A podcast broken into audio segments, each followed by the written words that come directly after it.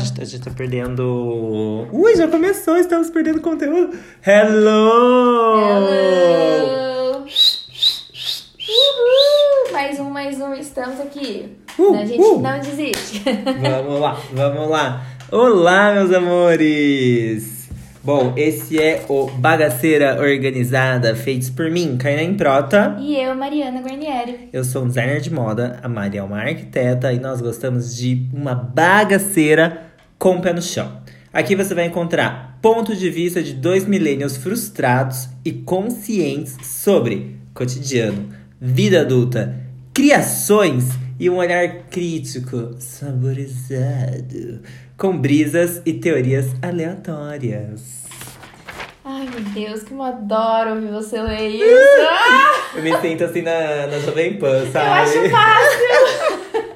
Gente, o episódio de hoje é um episódio muito legal que é sobre entretenimento fútil. Será que é fútil? Será que é fútil? Hum, a gente vai falar sobre análises. Vocês estão prontos para esse palavrão? Análises socioantropológicas. Tá pensando que o bagaceira, essa bagaceira, querido? Aqui a gente não, tem não. olhar acadêmico, olhar crítico, reflexivo, meu bem. Aqui Vamos a gente traz as ver brisas mesmo. esse rolê bem a fundo. Bom, como a gente, né, trabalha com criatividade, queremos questionar os processos criativos por trás dos realities. Esse rolê do fazer, como é feito, por que que dá certo. E por que, Por que a que gente. eles são tão criticados? Por que, que a gente E vicia tanto? Tão amados? Crítica. Ame-o, odeio. Odeie. Blá blá. Né? Não sei se eu Se consegui você dizer. tem hater é porque as coisas estão dando certo. Nossa, é muito coach isso. Né?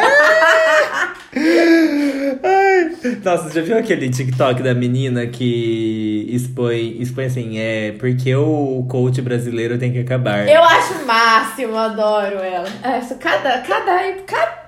Nossa senhora. Tá no parte 11 ou 12 já, sabe? É, já até, até levantei a mão aqui, porque eu acho sensacional. Não criticando os coaches, mas dando aquela pegadinha, né? Porque tem uns que, pelo amor de Deus, tem que. Nossa senhora. Vamos começar com um polêmico. Vai, efeito sonoro. Tum, dum, sei polêmica. Ah, tandam. Tandandan. Polêmica. Kardashians. Kardashians. Keeping up with the Kardashians. Sigo todas. Sabe, eu não sei se todo mundo sabe, nem se você sabe, Mari, mas tentaram fazer um Kardashians no Brasil. Ah, não. Com, a- quem? Com a Gretchen. Eu ia muito assistir. Não. Fizeram! Sério? Sério! Porque a Gretchen é uma família de famosos. Tem ela, tem a Sula Miranda, que é a irmã dela, Gente! a o, o Tami, que é filho dela, e aí, tipo, os agregados tal. Eu achei que você ia falar daquela família lá do. Qual família? Da família Camargo? Não, aquele Vanessa, que sempre né? tem polêmica. Tem muita polêmica da Sara e do Saulo. Já ouvi Pôncio. falar. Gente, você quer fofoca boa, vai ler a história da família Ponce. Gente, eu me mato, eu acho o máximo aquilo lá. Não, era da Gretchen e o pessoal do Diva. Depressão fala que a família Camargo são as, as Kardashians. Porque tem a Vanessa, tem o Zezé, tem a Zilu, É, tem, tem o Zé Luciano, agora, o Zé né? Felipe. Tem uma irmã do Zezé de Camargo que é atriz. E um monte de gente. Então, mas aí que tá. Eles são famosos no ramo da música. E as Kardashians? As Kardashians, vamos voltar para as Kardashians? Bom, eu vou começar falando da minha relação com as Kardashians, que começou lá, antigamente, apenas sabendo que elas existiam. Eu não assistia o, o, o reality, não nada. Quem que assistia? A Ju. E a Ju falava, ai, Kim Kardashian, não sei o que tem, nanana. Aí eu fui olhar, o que que eu vi na internet, eu bem lembro. Kim Kardashian, estagiária de Paris Hilton. Ah, você só sabia o básico. É, eu sabia que ela era, tipo, estagiária da Paris Hilton, que ela era muito bonita, que eu via muitas fotos dela, e que a make dela tava sendo muito copiada. Porque como eu trabalho também com maquiagem, Ai, você já pegou pra esse lado. eu vi que, tipo assim, nossa, o pessoal tá fazendo muito essas makes da, da Kim Kardashian, não sei o que tem. Que nada mais é do que uma make de drag queen pro dia a dia. Porque elas meio que disseminaram o contorno. Nossa, super aprendi contorno com Kim Kardashian. E aí, e as drags fazem contorno horrores, né? E aí, tipo, ok, é, eu não tinha nem ódio, nem amor. Eu achava assim, ah, legal, né? Tipo, personalidade da mídia, lá, lá, lá. Sabia quem era. Sabia quem era. Aí começou a crescer mais, aí veio Kylie, veio Kendall, veio esse rolê todo. A Ju sabia horrores, era viciada. Às vezes eu vi um episódio ou outro, achava tipo, ah, legal saber e tal. Dá vontade de ficar vendo, mas não. Aí ano passado eu falei, vamos ver esse xalala? E aí eu comecei da temporada 1. E aí? Que você Aí, achou? viciante, É né? viciante. Meu, eu, eu vou, vou falar pra vocês, não sei você que tá do outro lado, mas eu já chorei com Kardashians. Sério? Porque é muito família. É, muito família. Tipo, a hora que tem a briga e quando elas voltam, quem tem irmão sabe como é a relação com o irmão, o quanto às vezes você odeia uma coisa que o seu irmão faz, só que ao mesmo tempo só o seu irmão sabe tudo que você já passou e que é aquela pessoa, Amor é o seu vínculo com o teu passado, com a tua essência, sabe? Então, tipo. Aí eu sou canceriano, né, gente? Só de falar já tô emocionada aqui. então eu vi uns episódios que eu ficava muito chorando, assim, sabe? Ah, e outra coisa que, antes de tudo isso, quando. Qual que é o nome? Qual que é o nome? O irmão, a irmã, o que, que você tá pensando? Ai, que eu não quero falar o nome dele. O Bruce. Que não é mais Bruce. Ah, a Caitlyn. Quando a Caitlyn Caitlyn Jenner. trouxe o rolê Caitlyn todo à tona, que eu achei incrível, aí eu falei, nossa, interessante. Acho que foi um- uma das coisas que mais me pegou pra querer entender o rolê das Kardashians. E aí, assim, eu não vi as últimas temporadas, eu não vi as temporadas bombadas, eu vi até a 7 ou a 8, que ainda era uma coisa mais low profile, e eu já fiquei apaixonado. Ah, eu sempre assisti meio, tipo, picado. Mas, assim, não, nunca peguei e assisti a temporada inteira e vi tudo. Eu sempre vi muito picado porque eu assistia, tipo, na TV paga, sabe? Não, ass- não assisti pelo Netflix, não parei pra sentar e ver. E, ah, eu gosto, eu gosto de organizadinho, né? e aí, ó, eu gostava assim. Esse rolê de, tipo, meu, elas têm dinheiro, então elas fazem várias coisas que a gente gostaria de fazer, isso chama atenção. Mas o que mais me pegou é a relação mesmo entre as meninas, assim, sabe? Entre a Kim, as irmãs, e a mãe, e o Bruce. Eu acho às vezes meio forçado, você não acha? Não sei. Parece que elas às vezes acham coisas pra brigar, tipo, muito Não, desnecessárias. deve ter alguma pautinha, né? Que tipo, vamos por ali. Mas eu sentia que tinha algumas coisas, não as bestas, que eram muito reais. Que nem quando a Chloe casou. Spoiler, gente, você não viu. Spoiler. Olha, se você não sabe que a Chloe casou e se separou e acho que tá de novo cara, gente, olha. Que É. mundo você está vivendo? Mas quando ela casou e ela foi super julgada, e aí teve todo o drama, porque ela tinha pouco tempo pra fazer a festa, e a mãe ficou puta, nananã, sabe? Tipo, são dilemas reais. São. Ela, ela tava foda-se, ela só queria casar e não sei o que lá. E aí, ver elas solucionando assim, algumas coisas me fazia refletir sobre como eu tenho um diálogo com a minha mãe. Como, por exemplo, eu não sou uma pessoa que fala muito sobre o que eu sinto. Tenho uma dificuldade maior de falar dos meus sentimentos quando algo me fere. E aí eu via que as meninas expunham de uma forma muito legal. Porque, tipo assim, se eu tô sentindo, isso é válido. Pode não ser certo, mas o sentimento rolou. Realmente. E rolava essa exposição. Olha que legal. Então, o que pode ser considerado por muitos um entretenimento fútil, pra você foi super útil. Nossa, quase terapêutico. Quase terapêutico pra entender família e relações sociais, né? Exatamente. Olha, interessante. Eu já via mais pelo lado fútil mesmo, gente. Máximo, adorava as tretas, via, via pelas tretas mesmo.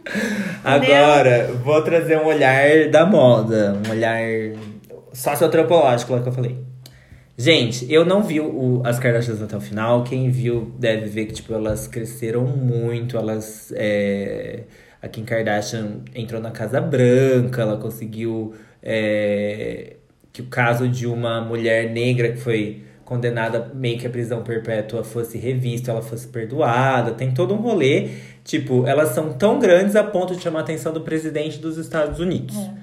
Tipo, as celebri... antes as celebridades achavam elas meio subcelebridades e hoje em dia elas são.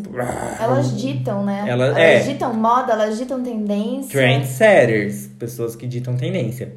E aí, é, eu vou deixar aqui sugerido, vocês vão lá no YouTube, depois que vocês terminarem aqui, e assistam um clipe Seven Rings.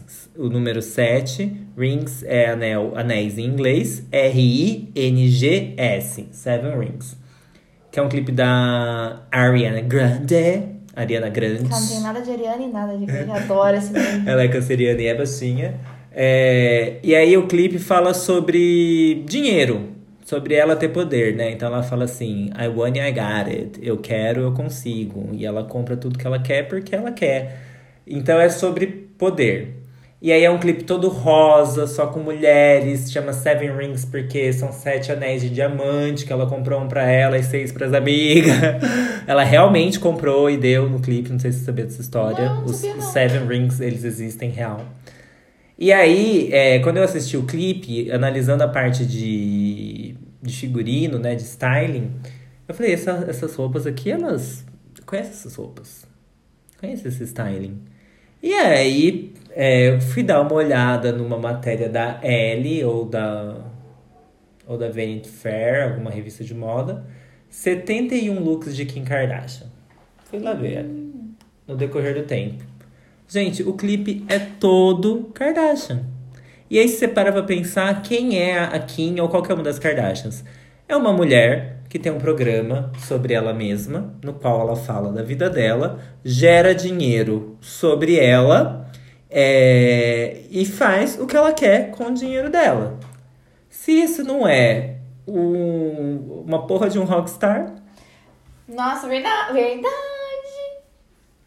Ou seja, ela só tá fazendo o que vários caras fazem, porque um rockstar canta sobre ser fodão. E só que ela também é, Ela criou uma marca. Ela criou duas marcas, na realidade. Ela criou a marca de beleza, né? De cosméticos. E de roupa. De roupa íntima. sem falar da marca que é ela. Ela, é, ela é totalmente uma marca. Eu acho que, eu, por exemplo, da Kylie Jenner, se eu não me engano, um post dela é 2 milhões de, de dólares. Ou seja, essas meninas são empreendedoríssimas. Total. O quanto isso que é visto como algo fútil, algo desnecessário, elas souberam é, Transformar. gerenciar para uma coisa rentável, né? Todo mundo fala que a, tem uma frase emblemática da Kris Jenner, que é a mãe, que ela fala assim, é, porque vazou um, uma, um sex tape, um, um vídeo da Kim transando com um namoradinho, e aí ela fala, como mãe, isso foi péssimo, mas como gerente dela, Foi perfeito. porque aí ela conseguiu, a partir da fita, ter notoriedade, ela, se reconstruiu em cima daquilo. Então, é, e aí ver isso chegando pra algo palpável, que é o vestimentar, que são os looks, e aí a Kim Kardashian introduziu o nude na paleta de cores, tem o lance da maquiagem, tem o lance do cabelo preto liso e tudo mais. Ou seja, as pessoas começam a adotar o, a vestimenta dela e isso começa a denotar poder, independência. Então, se você vê hoje em dia numa revista, ou até na rua mesmo, se você vê uma menina toda de nude, do cabelão preto solto e uma maquiagem, além de você achar ela bonita, o seu subconsciente em algum momento vai pensar rica, É, poderosa. Já vi em algum lugar essa moça, né? Entendeu? É um Sendo assim. que tem muitas meninas que reproduzem isso sem nem saber que veio da Kim Kardashian. Porque isso já tá tão pulverizado que a Ariana Grande transformou em clipe, isso foi pra marcas, isso tá na rua. Ou seja, olha o poder de, de influência e de comportamento Que o próprio entretenimento gera. gera. E aí entra então um questionamento meu.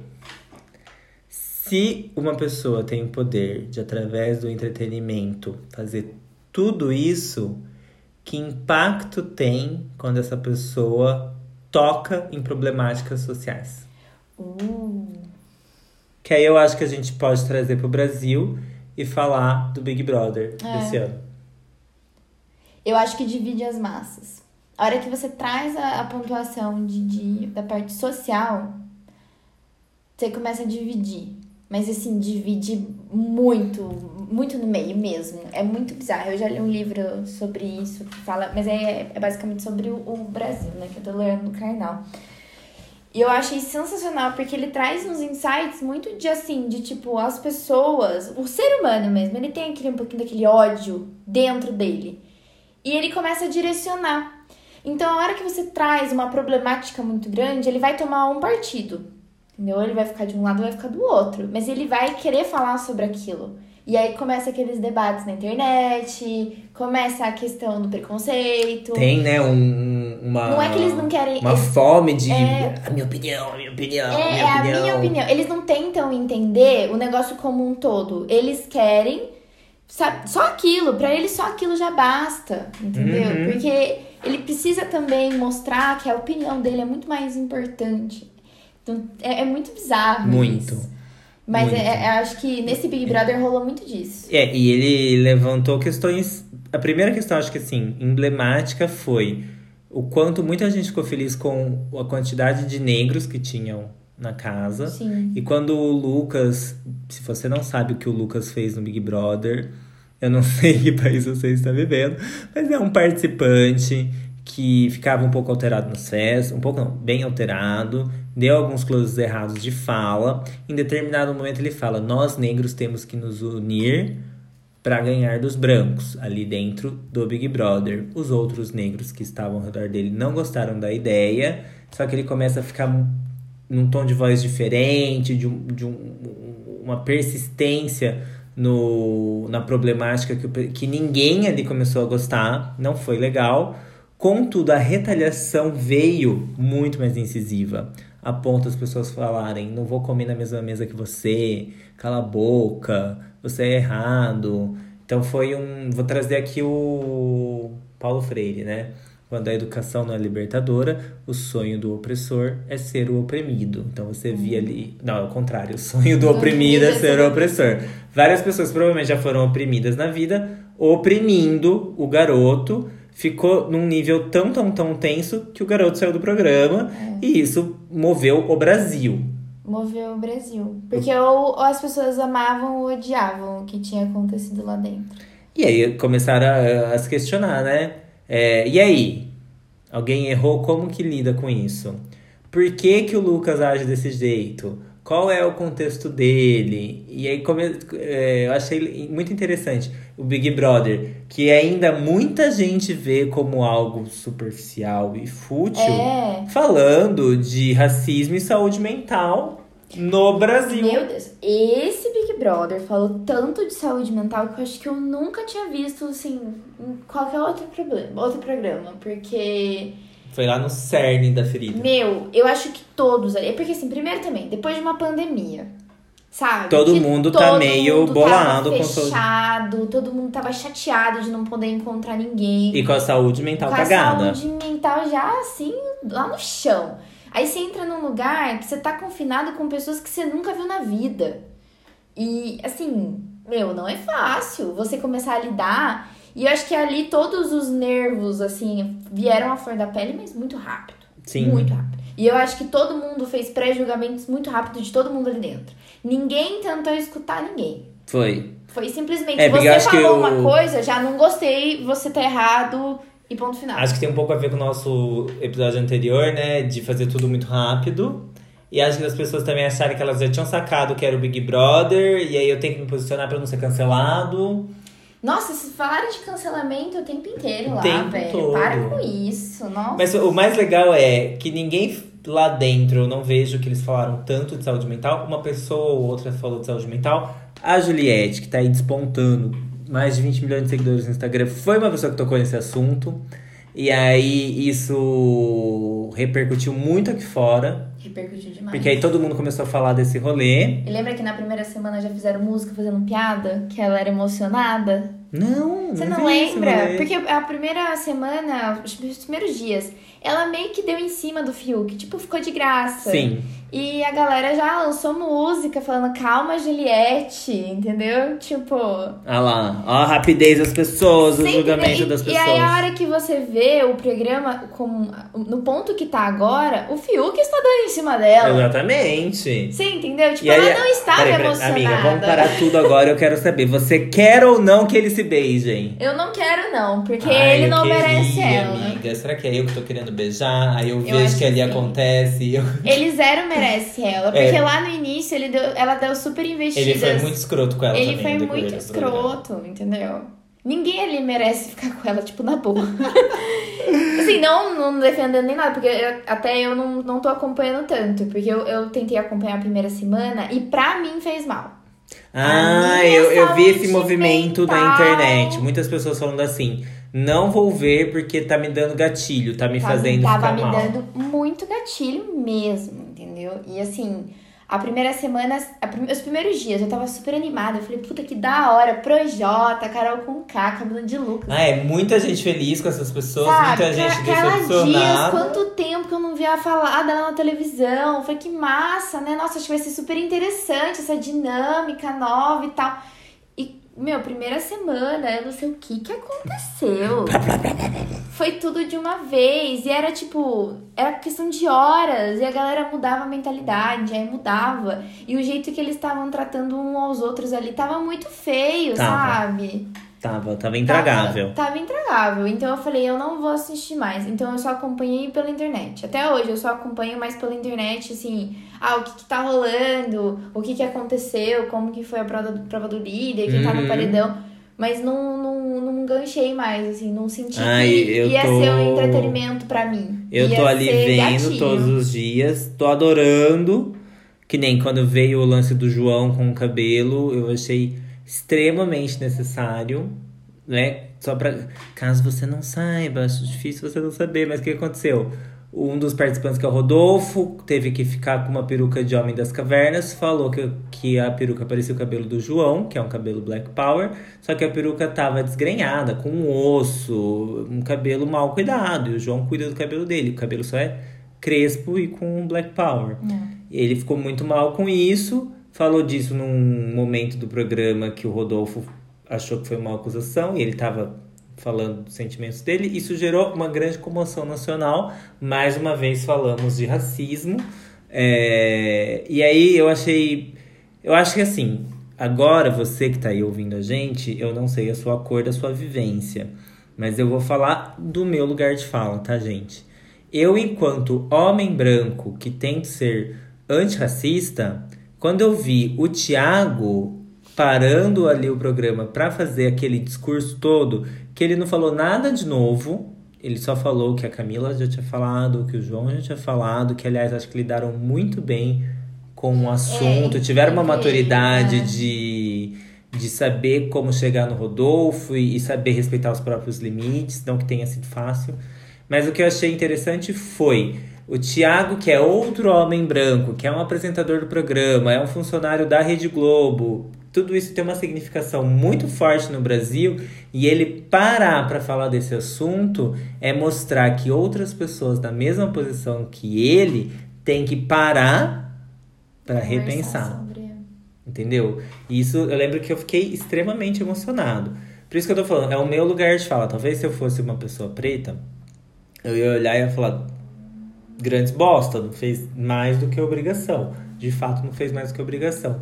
Mas eu vejo que é o que eu, enquanto homem branco, conseguiria fazer também. É. Não tem muito, porque a gente não tá nessa vivência. A gente É. não vai saber. E aí é aquilo, né? O quanto esse entretenimento dito superficial, dito fútil, eu acho que entra até uma coisa assim, né? Ah, é algo popular. Assistir, eu não sou culto. Nossa, total. Ai, porque eu escuto MPB. Gente, desculpa, esquerdo, machos. Nossa senhora!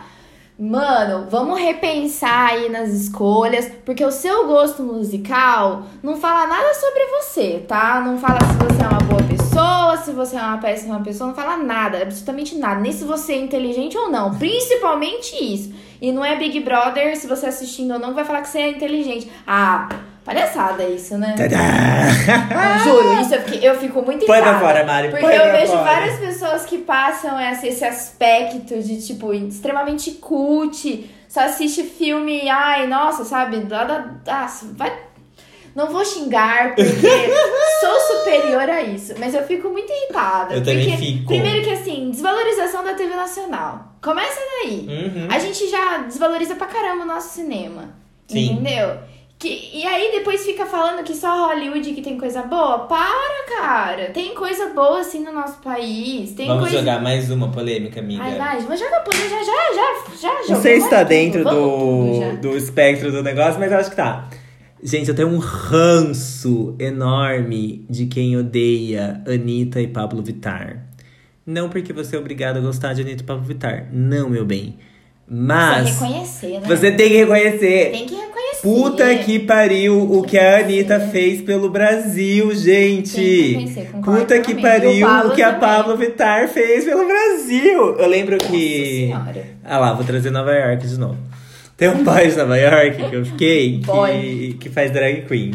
E aí ele, ele veio pra mim outro dia. Eu não entendo o que, que vocês veem de graça nessa Pablo Vittar. Ela não tem nada demais.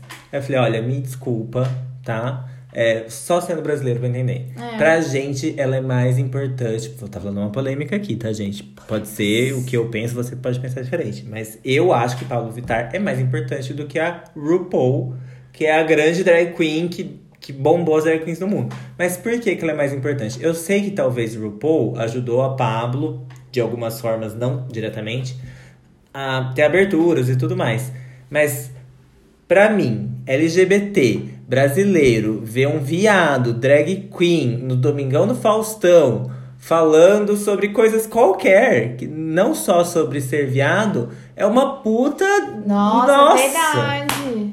Sabe, quem que chegou lá? A RuPaul não fez isso por Então. nós, não que ela não tenha importância dela, mas pro Brasil, É, pro Brasil, o quanto é. que essa representatividade é importante. Assim Com como a certeza. Anitta sair lá da onde saiu, fazer todo o rolê que fez, e eu sei que assim, ela não é todo mundo que vai ser a Anitta, ela conseguiu as pessoas certas e tudo mais. Não acho que é uma trajetória fácil e que Não. todo mundo vai conseguir, senão vem com aquele rolê de meritocracia, né? Se a É. Anitta conseguiu, você consegue, né? Não, Assim. não, esse Ela fez assim, para um caralho e ela traz. Eu amo quando ela fala assim, é, que teve um- uma tentativa de criminalizar o funk, né? E ela falou assim: vocês querem que a letra do funk seja sobre o barquinho a velejar? O funkeiro não tem tempo nem dinheiro pra descer do morro e ir até a praia pra ver o barquinho a velejar. Ele fala de sexo e fala de armas porque esse é o dia a dia dele. Ele Então. não fica vendo o barquinho a velejar. Então, o que tá errado é o funk ou é o Brasil? Exatamente! Você entendeu? É esse o questionamento, gente. Eu acho. Então, é aí que é importante. O BBB pode ser, não é um programa maravilhoso, não pode, mas ele traz os questionamentos do nosso país, cara. E a gente tem que estar por dentro disso, do que tá acontecendo. Exatamente. Por mais que a gente fique frustrada, eu sou frustradíssima. Eu acho que assim, a gente tem, tem muito potencial. Só que a hora que eu paro e penso que tem muita gente de poder que não faz nada e tanta gente boa sofrendo, é, é revoltante isso. Uhum. Só que aí você pegar e, e, e criticar Pablo Vittar, criticar Anitta, criticar BBB, cara, você não tá ajudando em nada. Exatamente. Você não está ajudando em Você nada. pode você... não gostar. Não gostar, tá tudo certo, ninguém obrigado a gostar. Agora, você vir falar que é ruim, você vir falar que não é arte, você vir falar que não é digno. Ah, meu cu. Então. Cara, tem que ver a esfera como inteira. Não tem como você falar só que é. Ai, sabe? Nossa, eu fico revoltada. Eu estou, estou, estou full pistola. Nossa, a gente não imaginou que a gente ia ficar tão puto hoje. Eu fico puta com essas coisas. Amiga, vou, porque, vou tipo, tentar trazer pro nosso. Não, falei, falei, falei. Ah, não, porque, tipo, eu acho que assim, as pessoas criticam muito a questão do entretenimento sendo sempre uma coisa fútil, entendeu? Então, funk só fala disso, é, BBB é só isso. Meu, não. Cada um vai trazer um pouco da sua vivência. A Anitta tá trazendo a vivência dela. O Caetano Veloso tava trazendo a vivência Uhum. dele. Entendeu? São pessoas de classes sociais diferentes, de cidades diferentes. Vivências famílias. diferentes, é outra cara, existência Entendeu? E, pô, humana. Não, não, não tem como as pessoas criticar. Eu, eu fico muito chateada nisso, que os brasileiros eles metem o pau neles mesmos, idolatram todo o resto do mundo. Tá, Uhum. Cara, o mundo inteiro tá com problema, não é só o Brasil. Ai, amiga, acho que isso já pode virar um outro episódio depois. Ah, já vai virar, Síndrome do, vila, do vira-lata. Síndrome do vira-lata, adorei. Vamos falar depois. Pois bem, vamos lá. O que, que eu trazendo aqui que a gente ia trazer pro nosso percurso aqui é a parte dos processos criativos por trás da criação dos realities. Antes disso, só queria colocar que Que... eu acho que a limitação está no entendimento do espectador. Hum. Não é o programa só que é fútil é raso. Talvez você seja fútil e raso e não consiga mergulhar no programa. Faz sentido. Porque se traz tantas temáticas sociais e você não consegue trazer essa análise pro seu dia a dia, O quanto você tá aberto a conseguir raciocinar e, e se livrar das suas amarras, dos seus preconceitos. Fica aí. É. E aí, gente, o que vocês acham? A gente nem jogou tanto pra plateia Não, O hoje. que será? Que o entretenimento é fútil mesmo? Manda ou o é feedback. necessário? De... Você também tá pistola? Você também tá puto? Pistola, manda, manda umas reclamações. Ama Vamos- Pablo? vamos Odeia. Pablo? Manda aqui. Só não vem falar, ai, porque a voz dela, isso, aquilo. Pelo amor de Deus, eu não faço análise vocal, tá? Não quero Nem, isso. nem faço parte de música, não, não sei nem analisar. Processos criativos. Eu acho que os processos criativos pra reality, eu. Palmas, Boninho. Nem sei se o Boninho é péssimo ou não, mas eu acho que tem um timing. O cara deve ser um, um ótimo gestor. Eu não sei- gente, eu realmente não sei se ele é macho escroto, tá? Não fiz minha lição de casa. Mas eu acho que tem um timing.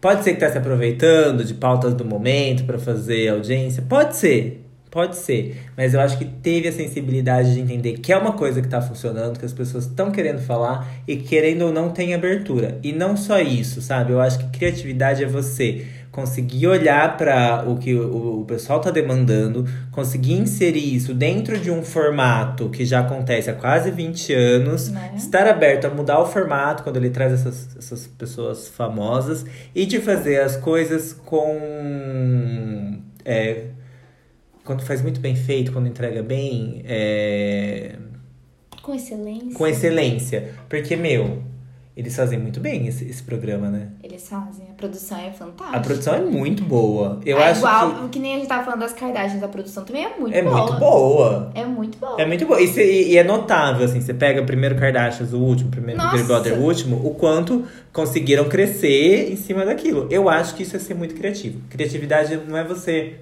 Uau, tive. Nossa, tirei a ideia que ninguém teve. Não. Não. Você ressignificou o que tá no teu Ah, entorno. o, o quarto branco. Primeira vez que colocaram o quarto branco no BBB era um negócio muito tenso. Era, era uma coisa de, tipo, desesperador para, pra, pra, pra quem ficava lá dentro.